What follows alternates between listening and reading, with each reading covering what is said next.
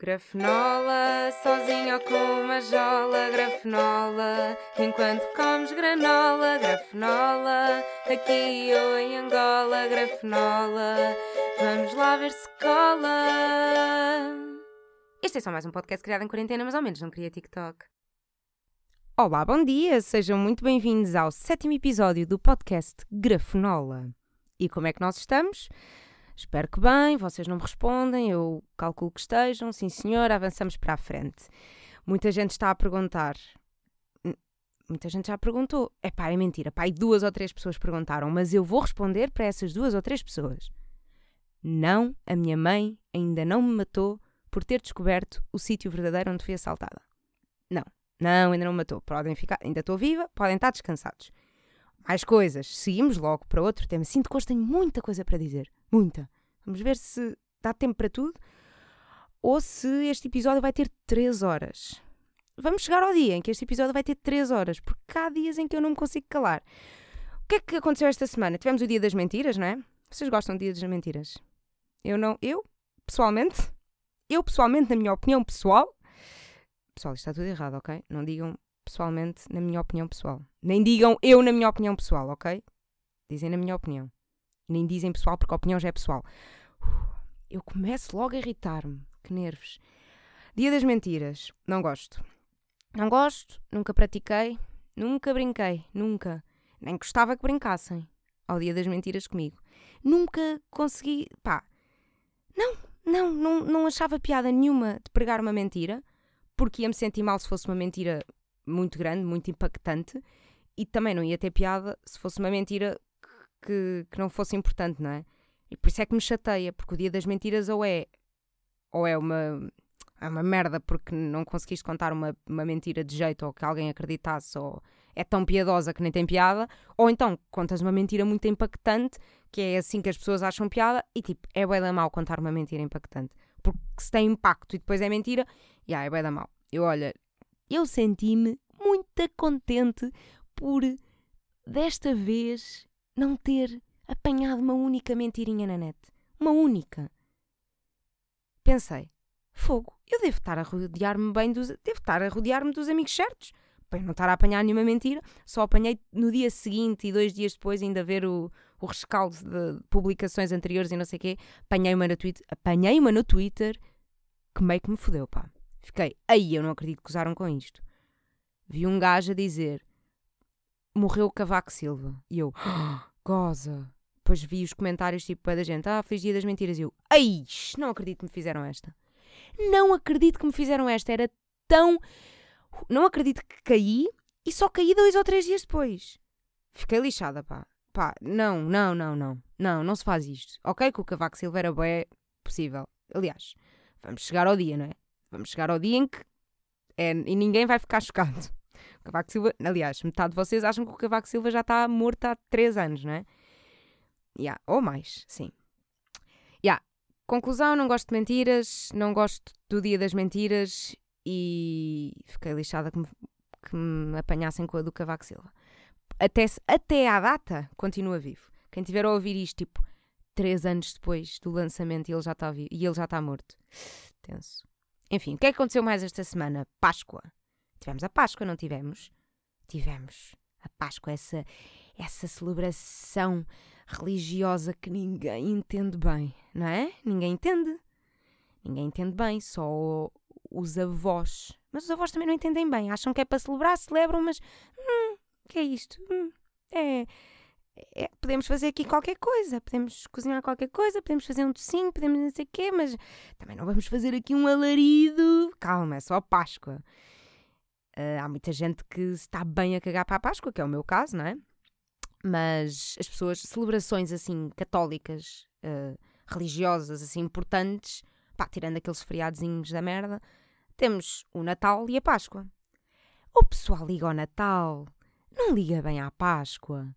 Tipo, a Páscoa é o Natal low cost. É. No Natal dá-se tudo, não é? No Natal dá-se tudo. Na Páscoa é tipo. Hum, ah, agora já estou um bocadinho cansada de, de, ter dado tudo no Natal, também não é para dar tudo sempre. No Natal damos tudo, na Páscoa, calma. É ver, é ver os restos, é ver o que é que sobra de energia e de paciência. Por exemplo, no Natal, o pessoal faz boas viagens para fora, para ir passar o Natal com a família. Vê-se muita gente, por exemplo, oh, vou passar o Natal à Suíça com os meus pais ou com os meus avós. Vou, Natal, vou passar. Natal, Natal o passar. Ah, vou passar o Natal uh, à França com os meus tios, com os meus avós, com não sei quê. Uh, não se vê bem ninguém a dizer assim: ah, vou passar o domingo de Páscoa ali ao Brasil. Não, não. Nem, nem do Algarve para trás dos montes se vê alguém a fazer isso. Claro que deve haver alguém a fazer. Algum maluquinho dos cornos. Mas tudo bem, nós respeitamos, nós não julgamos. Julgamos sim, mas respeitamos. Alguém que vá fazer uma viagem assim do Algarve atrás dos montes só para. Ah, vou ali só passar o domingo de Páscoa com a minha avó. Não, não. Natal fazes, na Páscoa não. Por isso é que, lá está, nesta cena de um, vontade das pessoas saírem para ir celebrar, pá, Natal ganhou a Páscoa. Portanto, Natal 1, Páscoa 0. No Natal há sempre mais comida. Sempre. No Natal é aquela cena de Eis duas semanas a comer restos do Natal. Na Páscoa, pá, fazes um cabrito ou um borrego, dá para dois ou três dias, fazes um, uns chocolatinhos, compras um ovo da Páscoa, não sei o quê, pá, está feito. Quanto muito, dura mais dois ou três dias. Não há assim bem restos de comida da Páscoa durante boa dias.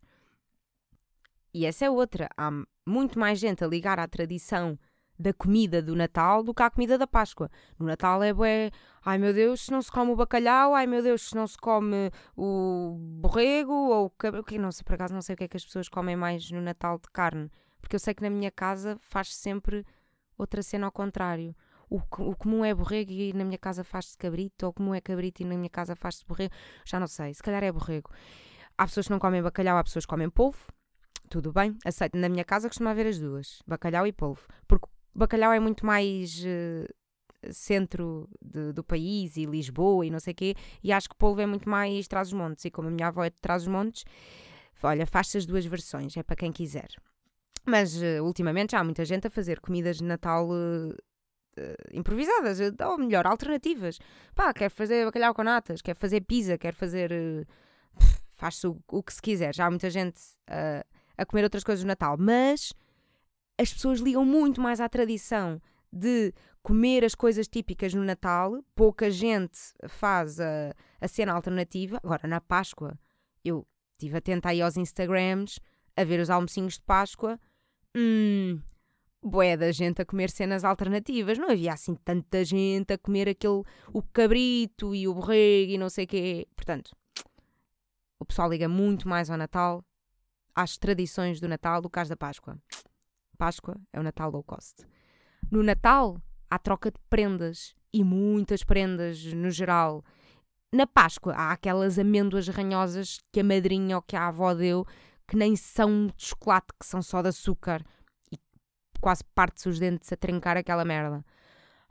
Portanto, os doces de Natal, normal, eu, na minha opinião, os doces de Natal são bem merda, mas os da Páscoa conseguem ganhar, não é? Amêndoas de açúcar nojentas. Venha uma broa castelar. Tem broa castelar para o bucho. Enfim, e uh, as, as avós e as madrinhas que dão estas amendoazinhas, às vezes substituem ou vêm acompanhadas daquela notinha de 20 para comprar um geladinho. É? Que era isto que a minha madrinha fazia. Páscoa é dia de dar dinheiro aos putos, dia de dar dinheiro aos sobrinhos. E eu sei que a minha mãe também, Páscoa é dia de dar dinheiro. Sobrinhos, porquê que eu disse sobrinhos? É afilhados. A minha mãe também tem o hábito de. Pá, Páscoa é dar, dar dinheiro aos, aos afilhados. O Natal é mais virado para a família, às vezes para os amigos e não sei quê, mas a Páscoa é muito para os padrinhos e para as madrinhas, que eu também nunca entendi bem isto. Mas, e, e, padrinhos e madrinhas que muitas vezes nem são da família, não é? Porque há, muitos, há muitas pessoas que têm os seus padrinhos e madrinhas que são tios ou tias, mas há bué pais que optam por dar o cargo de padrinho ou madrinha a outras pessoas que não tios, que é do género, pá, tu já tens o cargo de tio, ao menos deixa cá dar outro, deixa dar a oportunidade a outra pessoa mais próxima, mas que já não tenha, tipo, não tenha um cargo familiar. Mas, no Natal, há bolo rei, e na Páscoa, há folar. Não preciso dizer nada, pois não. Eu sei que a maior parte das pessoas não gosta de bolo rei, mas folar. Folar. Folar é pão doce e seco e. a melhor cena do folar é o ovo. É o ovo cozido. O folar era bom se fosse só um ovo cozido. Já. Yeah. Olha, boa conclusão. O folar era bom se fosse só um ovo cozido. É isto. Pá, deem-me bolo rei. Eu não sou grande fã de bolo rei, mas também não detesto. Digo-vos, grande dica para bolo rei, bolo rei torrado. Mas torradinhas de bolo rei. Espalhar uma manteiguinha. Ou, diria, também podem ir para o queijinho. Fica bacana. Fica, confiem que fica bacana. Portanto, uh, o bolo rei não é fixe, mas é muito melhor que folar. Yeah. Muito melhor que folar. Por exemplo, mais coisas. Natal versus Páscoa. No Natal há renas que voam. E na Páscoa há coelhos que põem ovos. Eu não sei o que é que é mais absurdo, mas o poder de voar é bem mais fixe do que o poder de pôr ovos. Portanto, o Natal continua a ganhar. Parece que, que tipo, fizeram o Natal, né? Imagina, Deus criou o Natal. Teve bem de trabalho a criar o Natal. E depois, uh, a Páscoa foi tipo, ah, ah, tá bem, olha, fica com os restos. Já não tenho muita paciência. E yeah. tanto trabalho para criar o Natal, depois a Páscoa, olha. Sabem o que é que é? O Natal é o primeiro filho e, o, e a Páscoa é o segundo. O Natal é o primeiro filho, tipo, que há sempre boia de preocupações, é sempre a primeira experiência, não sei o quê. A Páscoa é o segundo filho que já se pode fazer merda, já se pode estar eh, despreocupado. Ah, o puto está a pôr a mão na boca depois de ter esfregado a mão na terra no chão. Ah, caguei, vai ficar com boia de defesas. No primeiro filho é tipo, ai, ai, vai lavar a mão, vai lavar a boca, vai, desin vai desinfetá-lo todo por dentro, vai-lhe fazer uma lavagem ao estômago, vai fazer tudo, porque o miúdo vai morrer. No segundo é tipo, ah, caiu de cornos no chão, faz mal, deixa-o chorar, tem que cair para aprender. É assim, o segundo filho é assim. Portanto, Natal, primeiro filho, Páscoa, segundo filho. Mais coisas. No Natal, ainda finges que o Pai Natal existe. Na Páscoa, já nem estás ao trabalho. Escondes uns ovos, os putos que descubram. Tipo, não me vou vestir de coelho da Páscoa. No Natal, sim senhora, visto-me de Pai Natal. Invisto, invisto esse tempo, invisto o trabalho, vou comprar a fatiota, sim senhora. Agora, Páscoa não me vou, não me vou vestir de coelho. Já bastou a vergonha que passei em dezembro, que ainda por cima o puto descobriu-me, que era eu que lá estava debaixo do fato de Pai Natal e não sei o quê. Já, já bastou a vergonha. Pá, faço só uma por ano. É, é, o, é o meu limite, faço uma por ano, não vou fazer duas. Se quiser alguém que faça um dia, eu não faço. Já, yeah, claro. Músicas de Natal. Pois, músicas de Natal toda a gente conhece. E músicas de Páscoa? Pois é. Conhecem? Conhece? É que elas existem. Elas existem que eu fui procurar. Agora, tu que estás aí a ouvir-me, minha cabecinha linda, diga uma. Diga uma. Diga uma música de Páscoa. Pois é, não sabem. Não sabem. Músicas de Natal toda a gente sabe dizer 30. 30. Páscoa. Quê? Ah, vocês não iam perguntar-se, mas quê? Há músicas de Páscoa? Exato. Exato. Por outro lado, há, há uma cena em que eu acho que ganha a Páscoa. E o Natal devia ser a Páscoa low cost por um motivo apenas, mas com os outros motivos todos que eu disse atrás, quem ganha é o Natal. Portanto, a Páscoa é o Natal low cost, mas há uma cena que eu acho que o Natal é que devia ser a Páscoa low cost. Porque devia ser celebrado com muito mais entusiasmo alguém ressuscitar do que alguém nascer, certo? Tipo, há pessoas a nascer todos os dias. Agora, a ressuscitar, eu diria que se calhar não é muito normal. Portanto, para que ter tanto entusiasmo no Natal, que é o nascimento, e depois tão pouco entusiasmo quando é o ressuscitar? Será que eles não queriam que Jesus ressuscitasse?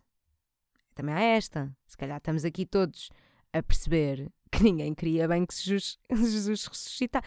Fogo, é fedido dizer Jesus ressuscitasse.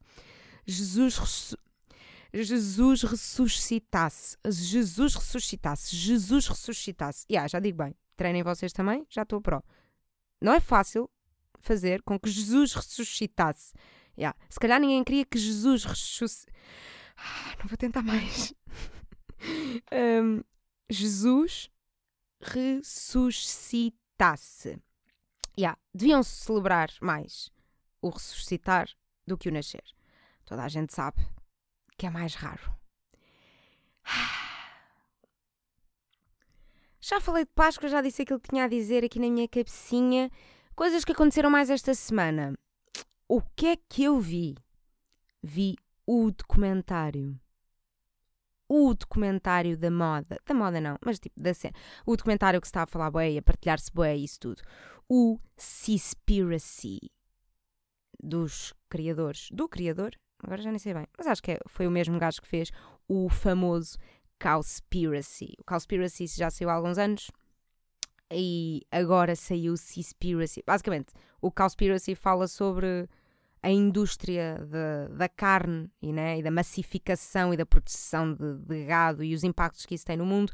E o Seaspiracy fala sobre a mesma, tem mais ou menos a mesma abordagem, mas com a versão de, de pesca, de, da indústria da pesca e o impacto que tem no, nos oceanos e mares e essas coisas todas. Agora, eu pensei várias vezes que devia falar disto aqui no podcast, mas por, por é aquele dilema complicado que é. Sinto que estar a falar desta cena é uma cena é séria, é chata e não sei o quê, e tipo, oh, metade de vocês já desligaram porque sabem que eu vou falar disto. Mas por outro lado, acho que é muito importante e deve-se falar. Portanto, vou fazer o esforço de resumir. Não, não vou contar tudo, não é? Vou resumir, vou dar a minha opinião, vou falar assim concisamente. Não sei se posso dar spoilers. Uh, tipo, será que há spoilers em documentários? Não é? Pergunto-me, há spoilers em documentários? Porque se são documentários, estão baseados na vida real e a vida real já está mais ou menos exposta, não é? Imaginem. Uh, spoiler sobre este documentário. Os peixes morrem quando são pescados. Yeah, desculpem estar. Desculpem, eu sei que vocês não queriam. Yeah, opa, não queriam ter ouvido este spoiler. Quando eu disse spoiler, vocês clicavam logo no botãozinho de andar 30 segundos para a frente, ou, ou pausa, ou andar um minuto e meio para a frente. Pá, desculpem lá. Yeah, os peixes morrem, os peixes morrem quando são pescados. É isto que acontece. Desculpem. Pronto, vamos agora falar um bocadinho mais a sério. Portanto, eu achei o Seaspiracy até mais impactante do que o Cowspiracy. O Cowspiracy, eu quando o vi, já era vegetariana, não me tornei vegetariana por causa do Cowspiracy, como a gente se tornou. E, legítimo, percebo uh, a mudança dessas pessoas depois de ver aquilo, pá, porque choca não pela cena de ver animais a morrer e tal, mas choca pelos, pelas estatísticas, pelos dados do impacto que, que aquele mundo todo, que aquela área toda, aquela indústria toda uh, tem no mundo. Uh, um impacto negativo, claro. Uh, o Seaspiracy foi mais impactante para mim do que o Cowspiracy porque aprendi, ué. De facto, havia ali ué de coisas que eu não fazia puta ideia. E no Cowspiracy aquilo nunca foi, nunca foi uma novidade. Eu sabia perfeitamente uh, os estragos que, que aquela indústria tem para o mundo. E no Seaspiracy eu não fazia ideia que era tão grave. Eu até achava que muito mais gente comia carne do que peixe. E de repente, puf, aquilo é um choque muito grande. Eu não sei, eu pelo menos aprendi muita coisa. Se calhar já havia muita gente informada sobre o, o, a indústria da pesca e tudo, e tudo mais. Mas eu fiquei Fiquei muito chocada e aprendi de facto muita coisa. Mas resumindo, o documentário aborda principalmente o impacto ambiental das pescas comerciais, não é? as pescas em massa, e tenta perceber como é que podemos praticar pescas sustentáveis. Não é? Uh, os, pá, os principais problemas que eu resumi, vá, de, ou que retive de, dali do documentário é Uh, a pesca acidental é um grande problema, eu não fazia ideia disso. Tipo, a pesca acidental é quando vocês querem pescar atuns e vêm golfinhos por engano, por arrasto nas redes. Pá, depois como vêm, acabam por morrer, né? É difícil controlar e não sei o quê. Ah, de repente há escravatura nesta indústria, nesta indústria, eu não fazia ideia. Tipo, século XXI e de repente há escravatura ali na Tailândia e... Ah, boeda estranho e boeda assustador há pessoas a serem assassinadas por saberem demais sobre pescas ilegais e uma cena bem impressionante. Uh, aprendi também que a maior parte dos plásticos, fala-se muito dos plásticos no oceano, é um grande problema de, de poluição e de destruição de, dos oceanos, e de repente descobri que a maior parte dos plásticos nos oceanos são redes de pesca. Vocês sabiam disto? A maior parte dos plásticos no oceano são redes de pesca. Redes de pesca e, e materiais também de pesca, cordas e coisas assim. É a maior parte da merda que está lá no oceano. É merdas da pesca. Eu achei muito impressionante. E a maior parte das, dos plásticos que as baleias depois têm no estômago e não sei o quê são bué, redes de pesca e cordas e coisas assim. Olha, aprendi, aprendi bué sobre isso, não sabia.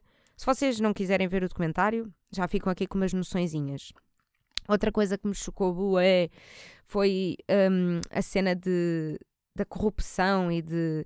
Um, vocês sabem aqueles carimbos, aqueles carimbos, não, aqueles certificados que vêm nas, uh, nos produtos a dizer que, que alguma coisa é. Hum, vou dar o exemplo prático que deram no, no documentário. As caixas de atum têm muitas, têm um carimbo a dizer Dolphin Safe.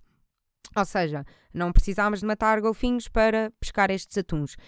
E no documentário percebe-se que esses carimbos são atribuídos de uma forma muito facilitada e que não há bem forma de comprovar quem é que está de facto a matar golfinhos para pescar atum ou quem é que não. E há pessoas que podem ir lá confirmar. Uh, se, não é? vigiar, não é vigiar, está-me a faltar a palavra, mas pessoas que, que vão lá peritos para confirmar uh, e certificarem-se que, que, o certificado é bem atribuído, mas essas pessoas podem ser subornadas e pá, para mim foi um grande choque porque eu fiquei tipo, ah, e agora? Vou confiar em quê? Vou confiar em que carimbos? Vou confiar em que certificados? Tipo, tudo pode ser subornado, tudo pode ser falsificado. Ah, ganda cena. Um, Pronto, depois eles também explicam que a aquacultura também não é, não é assim tão fixe, não é melhor do que a pesca normal. Chegam à conclusão que é boeda complicado existir uh, pesca sustentável, porque o objetivo dele é, o objetivo do gajo no documentário é ver como é que se pode fazer uma pesca sustentável, como é que se pode chegar a este ponto de pesca sustentável e chega-se bem à conclusão que, pá, tipo, impossível, é super utópico.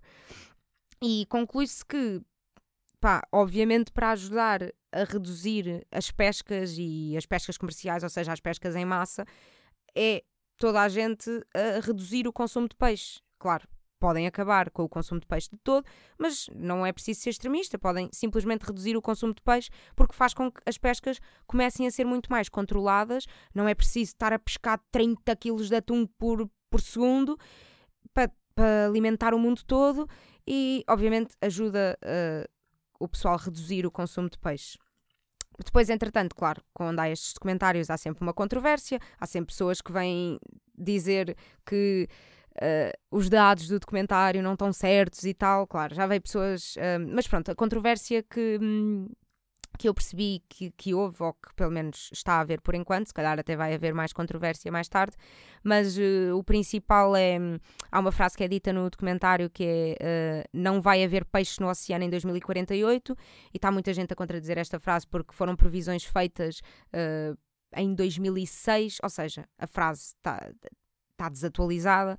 Uh, depois, entretanto, aquela cena dos carimbos falsos, dessas certificações falsas, também uh, já se veio a saber que essas certificações, apesar de serem concedidas sem muita confirmação, uh, elas já ajudaram a diminuir bastante nas, nas mortes dos golfinhos, ou seja, pronto, apesar de. Simplesmente foi uma informação omitida do documentário. Agora, se o gajo faz isto para omitir do documentário para chocar mais, ah, pá, não sei, Talvez, não sei. Também, olha, recomendo a que, a que vejam uh, o documentário, não. para estarem informados, não é? Para estarem informados. Podem não mudar nada no vosso, no vosso, no vosso estilo de vida por, por verem aquilo. Pode ser, podem, vocês podem ser uns insensíveis do caralho e não ficarem, uh, e ficarem indiferentes com aquilo. Mas, pá, vejam para estarem informados, para estarem a par do que é que o pessoal está a ver e o que é que, que, é que se está a falar. Um, a, a, minha conclusão do, do Seaspiracy é uh, com uma frase dita no filme À Procura de Nemo. Espero que vocês reconheçam, porque À Procura de Nemo é um dos meus filmes preferidos e espero que vocês estejam a par. E, e a minha conclusão é: os peixes são amigos, não comida. Lembram-se desta frase? Esta frase foi dita no filme pelo tubarão do filme do Nemo que eles estavam numa reunião tipo Alcoólicos Anónimos, bué de tubarõezinhos e eh, tipo o tubarão grande a esfiar a, a reunião e bué de tubarõezinhos pequeninos E, e eles falavam tipo: Olá, eu sou o Bruce e já não como peixe há três horas. Uau! Parabéns, Bruce! Parabéns, Bruce! E eles: Obrigada, obrigada. Yeah, eu gosto muito do Nemo. Os peixes são amigos, não comida. Pronto. Primeiro perdi a fé na humanidade a ver o Seaspiracy, fiquei na merda depois de ter visto o documentário, e logo a seguir fui ver um documentário que me fez ganhar a fé na humanidade, que foi, não sei se vocês já ouviram falar, tem estado a falar bastante disto até, bastante, quer ver, ah, não interessa. Vi o documentário do polvo, o documentário não se chama o polvo, chama-se A Sabedoria do Polvo, ou em inglês My Octopus Teacher. Curti, bué, do documentário. Primeiro, aquilo tem uma história boa emocionante. Aquilo é um documentário sobre a amizade que um homem faz com um polvo, mas tipo um polvo selvagem. E o homem vai lá mergulhar todos os dias, todos os dias à mesma hora, vai fazendo a rotina e durante 100, 200, 300 dias ele está a ir todos os dias ter com o polvo e o polvo começa a reconhecê-lo como amigo, começam a criar uma ligação bué da louca, o homem assiste a bué cenas, o homem assiste ao polvo a caçar, ao polvo a ser atacado por tubarões, é da coisas e chega ao ponto, pá, passado 50 dias, o polvo faz-lhe uma vestinha na mão com o seu tentáculo. Pá, uma cena bué de emocionante. Eu gostei bué e aprendi bué sobre polvos. Polvos. Não sei dizer. Polvos ou polvos? Não sei. Coisas rápidas que aprendi. Sabiam que os polvos têm uma agulha, yeah, tipo um pico, para caçar, para perfurar eh, carapaças de, de caranguejos e de lagostas e de coisas assim? Yeah, e que lançam tipo uma espécie de veneno para o, para o animal morrer e eles depois conseguirem mais facilmente descascar. Grande cena, não se fazia ideia. Sabiam que as polvas, os polvos femininos, as polvas, eu gosto de lhes chamar polvas, sabiam que as polvas morrem a dar à luz? Já, yeah, desta não sabiam. Já, yeah, eu aprendi no documentário. Sabiam que os tentáculos dos polvos, se lhes cortarem um tentáculo, eles depois regeneram-se? Tipo, começa a crescer o tentáculozinho outra vez? Tipo os rabos das lagartixas, que quando cortam depois começa a crescer. Já, yeah, não sabiam. Se calhar já sabiam, que eu acho que esta até era mais conhecida. Mas se não sabiam, ficam a saber. Pronto, veja o documentário, eu gostei muito. A Sabedoria do Polvo, ou My Octopus Teacher. E por falar em peixe. Garfonola é a rubrica de comida da Rita eu estou cada vez melhor nestas pontes. E por falar em peixe, o que é que eu vos venho recomendar na rubrica Garfonola de hoje? Venho-vos recomendar uma, um ingrediente que tem estado a ser usado para substituir peixe, para os vegetarianos e veganos substituírem peixe. E no seguimento de os peixes são amigos, não comida, eu recomendo-vos flor de bananeira. Flor de bananeira tem estado a, a ser usado para substituir peixe, porque dá para. Em termos de sabor, não. Aquilo não tem muito sabor, ou então, quanto muito, tem um sabor assim meio doce, mas pá, não tem assim grande sabor. A cena é a textura. A textura de facto faz lembrar peixe. E uma cena bem fixe, que eu só provei uma vez e lá está, não, não há, é um bocadinho como, como a jaca que eu falei no, no episódio passado. Episódio passado, há dois, ah, já nem sei. Um, é um bocadinho como a jaca, eu não sei se há cá uh, verdadeiro, não é? Mas uh, eu só provei em lata. Uh, eu, quando provei, reparei que aquilo tem umas. Ah pá, aquilo tem uns pau, não é uns pauzinhos, aquilo tem umas fibrazinhas uh, mais rijas lá no meio que faz mesmo lembrar espinhas. Tipo, eu estou a comer e de repente faço tipo, cara de espinha, né? Tipo, oi, tirar. Ah, e olha, tipo, mas isto é rijo e tem mesmo o aspecto de espinha, mas são simplesmente umas fibras ali mais rijas que, pá, mais complicadas de mastigar Portanto, é para imitar, é para imitar peixe e parece mesmo que fizeram de propósito a pôr lá as espinhas. Mas pronto, flor de bananeira, fixe, bacana, gostei da experiência. Onde é que vocês podem comprar? No site Evervegan, no site Easy Green. Uh, é muito rico em fibra, ferro, potássio, vitaminas C, vitamina A, vitamina E. É bacana. Outra cena que vocês podem um, fazer para, o, para substituir peixe. O substituir peixe uh, na flor de bananeira é mais fácil de fazer em casa. Uh, pelo menos, olha, nunca vi em restaurantes, mas há uma cena que já vi em restaurantes que é raiz de aipo. A raiz de aipo também serve para substituir peixe. Houve uma vez que eu fui a um restaurante, que é o Kong, é um restaurante vegetariano ou vegano, não tenho a certeza, mas é um deles, que tem um prato que é fish and chips. E eu tipo, ah, quer provar? Eu nem gosto de peixe, tipo, nunca gostei muito. Não quero nada sentir o sabor do peixe, mas vou provar porque, pá, tenho curiosidade. E de facto, eles serviram uns filetezinhos panados que parecia mesmo, mesmo, mesmo peixe, sabia mesmo, mesmo boé peixe. Depois eu perguntei ao senhor o que é que era, achei que era flor de bananeira, e ele disse: Ah, toda a gente pergunta isso. E eu: Então é o quê? É jaca? Ele: Toda a gente pergunta isso. E eu: Então é o quê? É tofu? Ele: Toda a gente pergunta isso. Conclusão: raiz de aipo com algas. A alga tem o sabor do mar, dá-lhe o sabor a peixe. E a raiz de aipo, pá, textura bacana parecida com peixe. Pronto, se quiserem, fica aqui a dica, vão provar no Kong, quando os restaurantes abrirem. Uh, no outro dia, por falar nessa cena do peixe, no outro dia também comi uns douradinhos uh, veganos uh, a imitar douradinhos de peixe, né? Comprei no Lidl e sabem bem a peixe. Mas lá está, eu como nunca gostei muito de peixe, para mim aquele sabor não foi bacana. Mas tu que estás aí a ouvir e não comes peixe e até gostavas de recordar o sabor, experimenta. E é isto. Antes de me ir embora, queria só desabafar aqui uma pequena coisinha. O meu podcast está disponível no Spotify, no iTunes, no SoundCloud, no Google Podcasts e mais em mil plataformas que eu não sei bem os nomes, mas está lá. Porque o site que eu uso para distribuir, distribui por vários que eu nem conheço bem, mas que seja, vai, vai à tua vida, anda, corre, vai onde tu quiseres, que eu não preciso saber onde é que vais. E hum, o que é que acontece? Sabiam que o SoundCloud tem um limite máximo de uploads. É que eu não sabia, antes de fazer este podcast não sabia.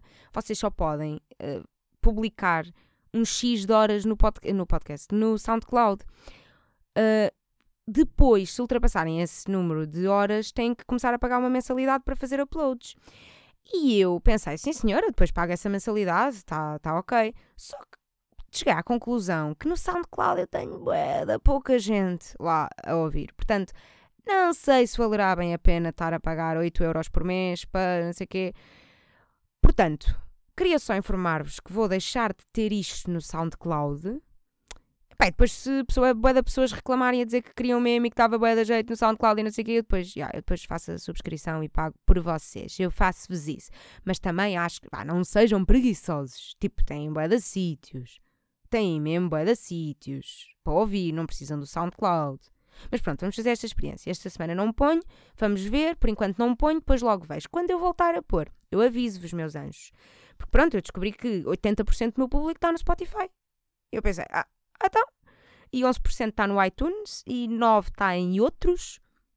E, e os outros, tipo, nem inclui SoundCloud. Portanto, imaginem. Pronto, era só este pequeno desabafo. Uh, por enquanto, não há SoundCloud. A partir de agora, não há SoundCloud. Se um dia houver, comunicarei. Até para a semana, terça-feira. Um beijo.